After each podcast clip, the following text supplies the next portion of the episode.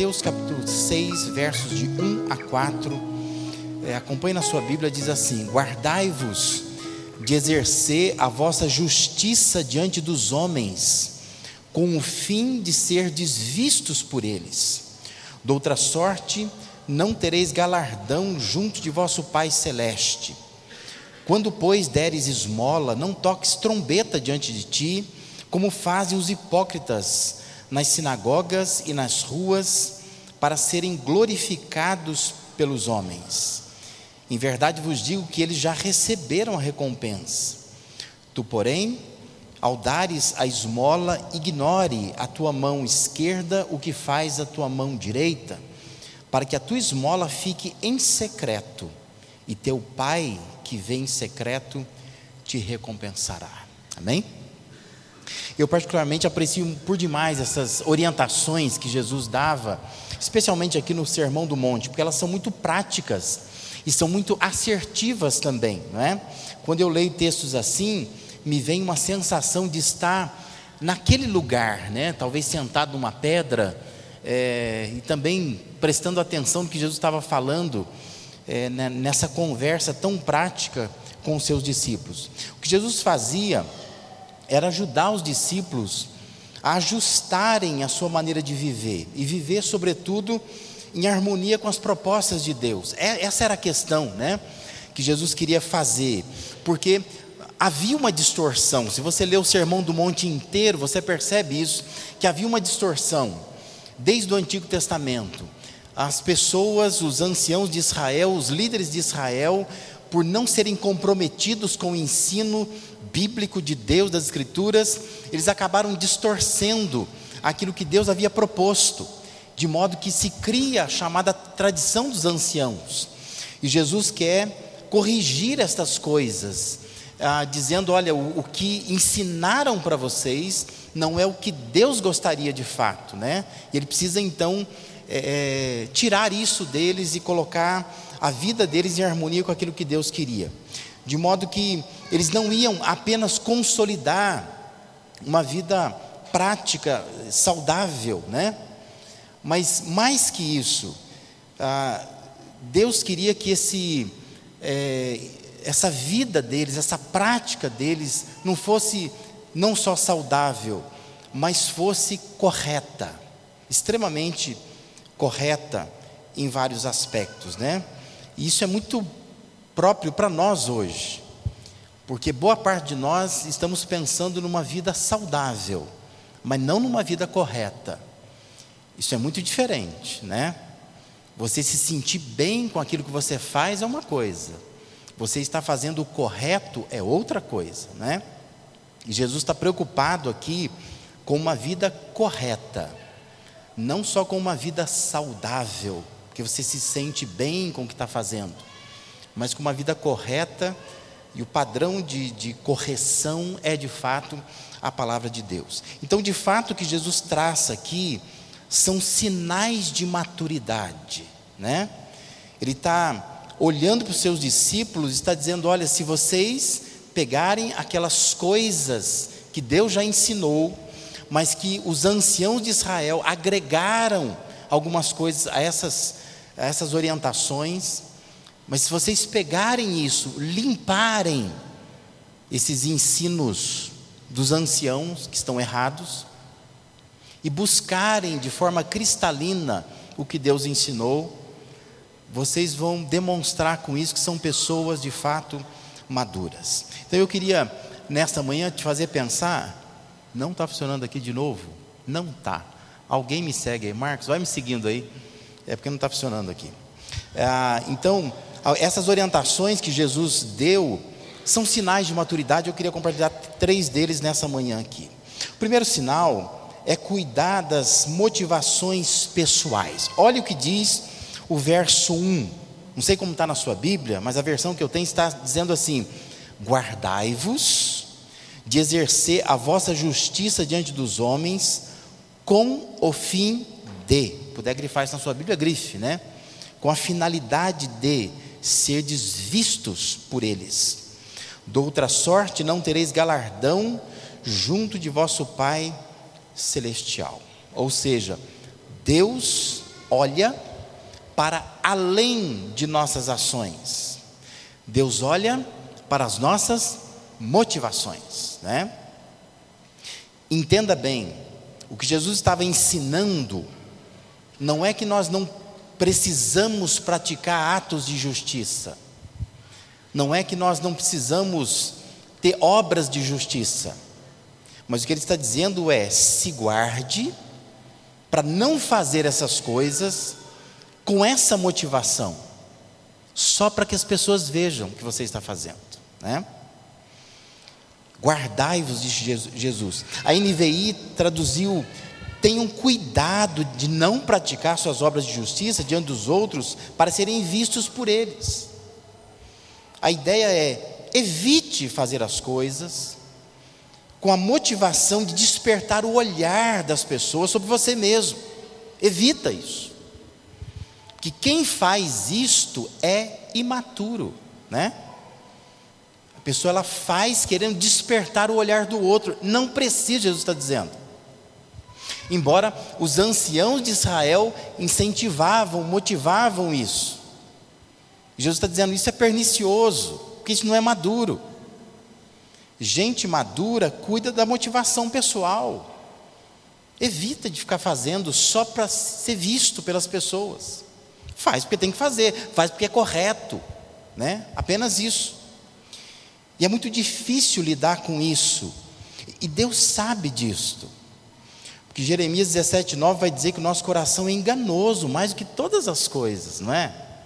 O nosso coração clama por isso, clama por atenção. E nós gostamos de um tapinha nas costas. E a gente gosta de que as pessoas falem para nós algo que nós fizemos. E a tendência nossa é, é, é, até assim, não permanecer muito fazendo uma coisa, visto que ninguém falou nada, né? Ninguém falou nada. Não que a gente não possa elogiar pessoas, não possa motivar pessoas, não que pessoas não precisem de encorajamento. Mas a questão aqui é que você precisa se guardar para que a reação das pessoas não seja o combustível para você fazer o que você faz. Entende isso? Você não pode ficar aguardando a reação dos outros para que o seu serviço no reino de Deus seja efetivamente um bom serviço. Não precisa. Se guarde de ser movido pelos olhares das pessoas. Né? Ninguém está me olhando, ninguém está falando nada. Então eu também não, não continuo a fazer o que eu deveria fazer. A questão principal é, aqui é: por que fazemos o que fazemos? O que, que te motiva a fazer o que você faz. Esta é a preocupação de Jesus. Percebe como isso é extremamente prático, né? Ele está querendo que você corrija isso, corrija a sua motivação. Não fique fazendo só para que as pessoas olhem. Faça porque precisa fazer, né? Cuida disso, né? Jesus está dizendo, cuida disso. Os anciãos talvez motivaram esse serviço que precisa chamar atenção, né? Os próprios sacerdotes usavam roupas que chamavam atenção, para que as pessoas percebessem a presença deles ali. Jesus está dizendo: gente madura não precisa disso, não é necessário nada disso. Você pode fazer algo sem querer despertar o olhar do outro, faça porque é correto fazer, ainda que ninguém te elogie, ninguém veja, ninguém diga que está certo. Faça porque na Escritura diz que é certo. E faça assim, e é bom que seja assim. Isso é um sinal de maturidade. Um segundo sinal de maturidade é corrigir as ações diárias. São aquelas pessoas que corrigem o que faz, né? Olha versículo, os versículos 2 e 3, né? Diziam assim: quando, pois, você der uma esmola, e esmola aqui é só um exemplo, não é? Ele não está querendo tratar do dar esmola, pode ser qualquer outra coisa mas é só um, um tipo de ação de justiça. Ele diz assim: quando, pois, deres esmola, não toques trombeta diante de ti, como fazem os hipócritas, nas sinagogas e nas ruas, para serem glorificados pelos homens. Em verdade vos digo que eles já receberam a recompensa. Aí a orientação no verso 3 é: Tu, porém, ao dares a esmola, ignore a tua mão esquerda o que faz a tua mão direita. Percebe que Jesus está querendo ensinar? Deus não só olha para além das nossas ações, para as nossas motivações, Deus também olha para as nossas ações, né? Ele não está olhando só para o coração, ele está olhando para a prática. Como é que você faz o que você faz? Essa é a ideia. Como que você faz isso? Jesus vai usar duas ilustrações, uma ilustração negativa e uma positiva. O exemplo negativo é: não toque uma trombeta diante de você, seria engraçado, não seria? Tenta transformar a ilustração numa realidade, né? Imagina assim que, ah, sei lá, você hoje está responsável por coletar copos que os irmãos deixam nos bancos da igreja. E aí você faz isso. E aí, de repente, o pessoal já está lá na escola bíblica, nas classes, houve uma trombeta tocando, né? O que, que será isso, né? É você, que está literalmente tocando uma trombeta. Não, não, só queria chamar a atenção. Aí o pessoal vem ver o que está acontecendo no templo, né? Não, é só para chamar atenção, porque eu estava catando os copinhos aqui que muitos irmãos deixaram copos vazios aqui. Não seria engraçado? Né? É uma cena engraçada.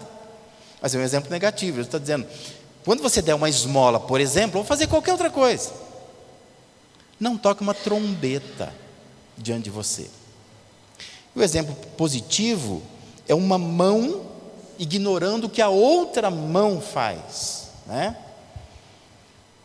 São órgãos que trabalham em perfeita harmonia no corpo humano, mas que em conjunto são desafiados a ignorar o que o outro está fazendo, sabe? Não, não, não olhe.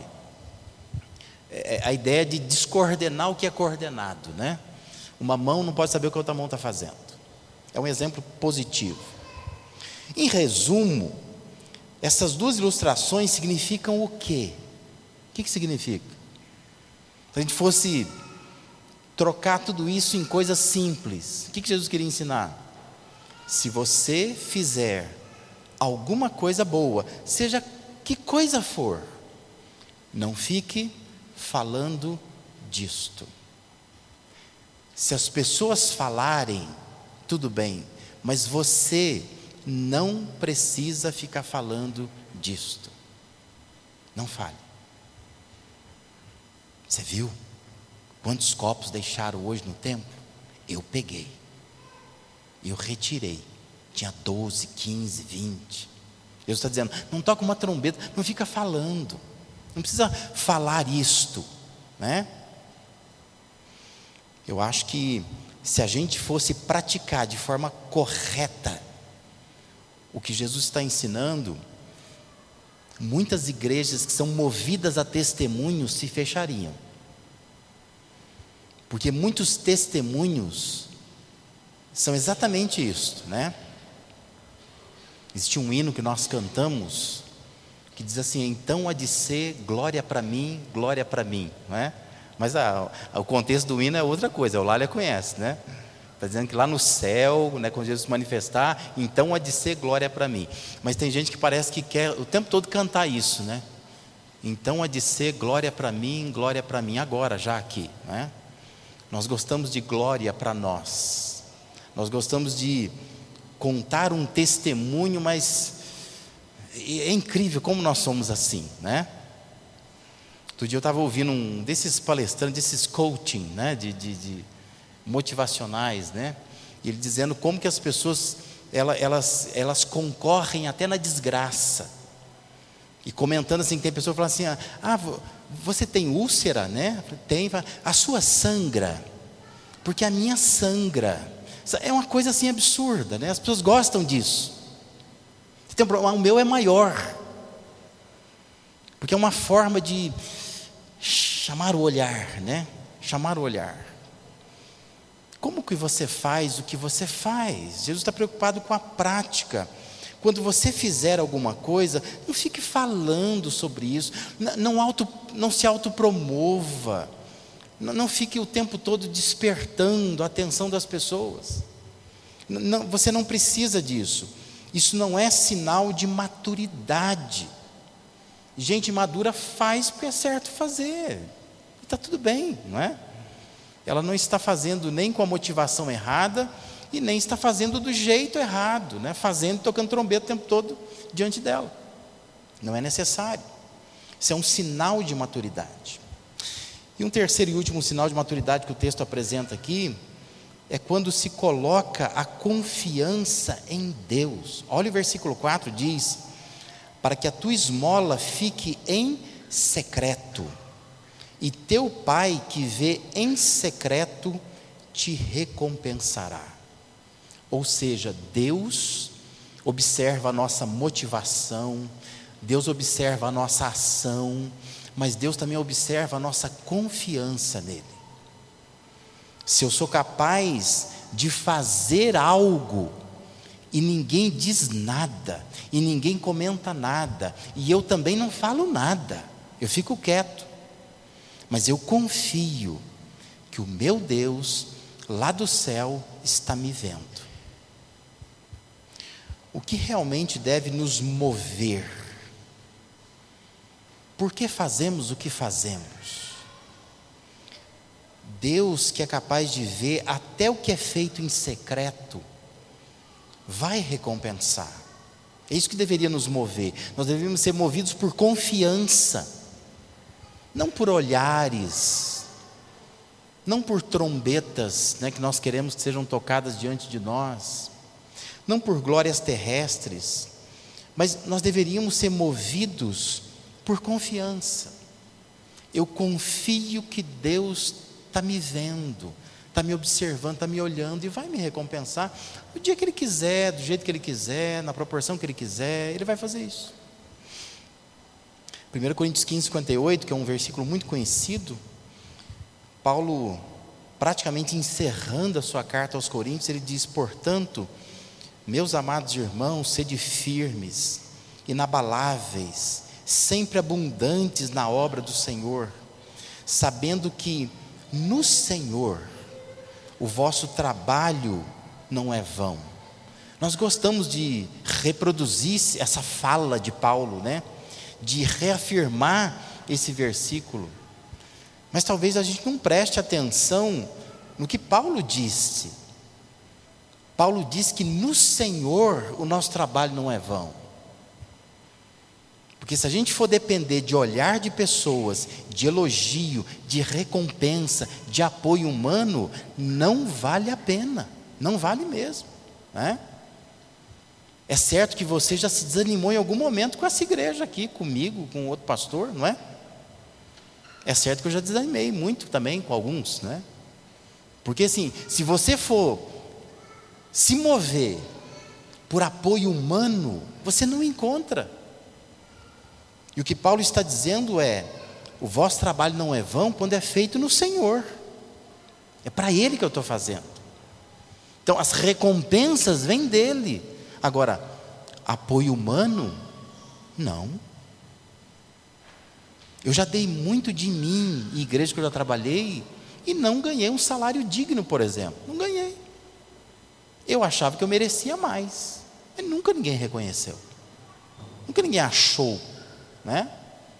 Você já deve ter feito coisas que você pensava assim: puxa, eu merecia um apoio maior, eu merecia um reconhecimento maior, eu merecia um destaque maior. Você não recebeu. Você dizia assim: ah, não vale a pena trabalhar em igreja. Nós temos hoje um movimento de pessoas que não vêm à igreja, mas de jeito nenhum. Nós não conseguimos convencê-las de que elas deveriam voltar para a igreja porque elas estão decepcionadas conosco, com a igreja, né? Porque quando o trabalho é feito não para o Senhor, ele é vão mesmo, ele é vazio, não tem sentido e a pessoa se sente desanimada com isso. Mas o que Paulo está dizendo é: se o seu trabalho é feito no Senhor, você sabe que isso não é vão. Para quem que você fez?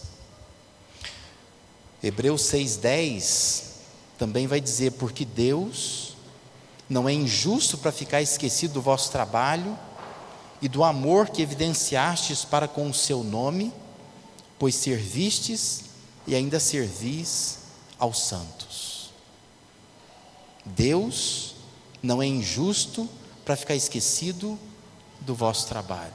Deus não é injusto. Pessoas são? Pessoas são, né? Pessoas são. Mas seres, hum, seres humanos falham, mas Deus não falha. Porque o texto está dizendo que Deus não é injusto, Deus não vai esquecer. O que deve nos mover é isto: eu confio que Deus é quem dá recompensa. Não é recompensa humana, não é olhar humano, é um olhar divino sobre mim. Queria terminar recordando a belíssima história do livro de Esther. Você já leu Esther? Esther é uma saga interessantíssima, né? Sobre a rainha Esther, uma mulher que é do povo judeu, que acaba sendo então é, é, rainha num reino pagão. Né? A história é muito bonita. Mas é interessante que tem um, um tio de, dela, né? o chamado Mordecai ou Mardoqueu. E esse homem era perseguido por um outro chamado Amã. E a história assim é, é, é muito curiosa porque diz que numa noite, de um dia para o outro, o Amã tinha mandado montar uma forca e queria enforcar o Mardoqueu, o Mordecai. E, e, o Mordecai está de ingênuo na história. Ele não sabe o que está acontecendo. Mas havia uma estratégia do Amã, que ele iria falar no outro dia com o rei, e queria assim, dizer para ele: olha, Mordecai precisa ser enforcado. Melhor fazer isso. Aí é muito interessante, porque se você pegar Esther capítulo 6, o texto começa dizendo assim: ó, naquela noite, o rei não pôde dormir, ele perdeu o sono. E naquela coisa de não dormir, não dormir, ele pede para o escravo dele: pega um livro para ler aí. E diz que o escravo vai lá e pega um livro, que é o livro provavelmente das crônicas, né? Que diz que é um, é um livro dos feitos memoráveis. São crônicas de pessoas dentro daquele reino que fizeram coisas memoráveis. E diz que ah, o servo começa a ler, lê para ele, ele fica escutando aquilo, e de repente aparece o nome de quem? Do Mordecai, do Mardoqueu. Diz que ele salvou o rei de um problema lá. E aí o rei diz assim: para, para, para, para. Você pode me dizer que honras e distinções foram dadas a esse Mordecai? O escravo falou: é, que eu saiba, nada. Não foi feito nada por ele, não. No máximo a gente registrou na ata, né? Uma, uma, uma cláusula de louvor, né? É isso, Juliana, que chama, né? É uma nota de louvor. Está lá, registrado lá, o Mordecai ajudou o rei, salvou a vida do rei. Pronto, só isso. O rei diz: não, precisamos fazer alguma coisa a mais. E diz que nisso o dia amanheceu. E o Amã está lá fora, esperando a audiência com o rei para dizer: rei, eu já mandei fazer uma forca caprichada. E eu quero que enforque esse judeu chamado Mordecai. E aí o rei diz assim para o escravo: Estou ouvindo barulho no pátio, quem está lá fora? Aí ele fala assim: ah, é o Amã que está lá fora, está esperando para conversar com o senhor. Chama ele aqui. Aí o Amã entra, né? A história é engraçada. E aí o Amã fala assim: oh, que bom, o senhor já vai me atender e tudo mais, né? E o rei diz assim: o que, que se faz para uma pessoa que salva a vida do rei? E o Amã diz assim: ah, tem que destacar um cara desse, tem que premiar, tem... porque o Amã acha na hora que está falando dele. Ele acha que está falando dele, então ele põe tudo na conta lá, dá dinheiro, pega um cavalo, vai na frente dele, vai gritando pela cidade: olha, essa pessoa aqui é maravilhosa, porque ela salvou o rei, vai tocando trombeta diante da pessoa, né? Porque ele acha que está falando dele. Porque na cabeça dele, assim: eu vou salvar a vida do rei hoje, vou mandar matar esse Mordecai aqui. Aí o rei diz assim: eu quero que faça isso com Mordecai. Você pode fazer isso? Você entende o que aconteceu na história? Deus estava tirando, e é engraçado que o livro de Esther não aparece uma vez sequer o nome de Deus. Não aparece. Mas Deus está presente. Só disse que naquela noite o rei não pôde dormir. Ele leu esse livro, tomou uma decisão. E é engraçado que o texto vai terminar dizendo que a forca que o Amã preparou para Mordecai, ele foi enforcado lá. Confie em Deus. Não faça as coisas pelo olhar das pessoas. Não faça as coisas e fique tocando trombeta diante de si. O Deus que te vê em secreto, Ele vai te recompensar. Enquanto você dorme, Deus pode agir por você. Talvez você nem saiba, nem esteja orando, nem esteja buscando, mas Deus está olhando.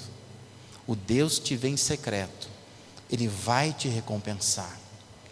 Cuide das suas motivações pessoais, corrija suas ações diárias, coloque a sua confiança em Deus. Se você atender esses conselhos, você recebe um carimbo de Deus de que você é uma pessoa madura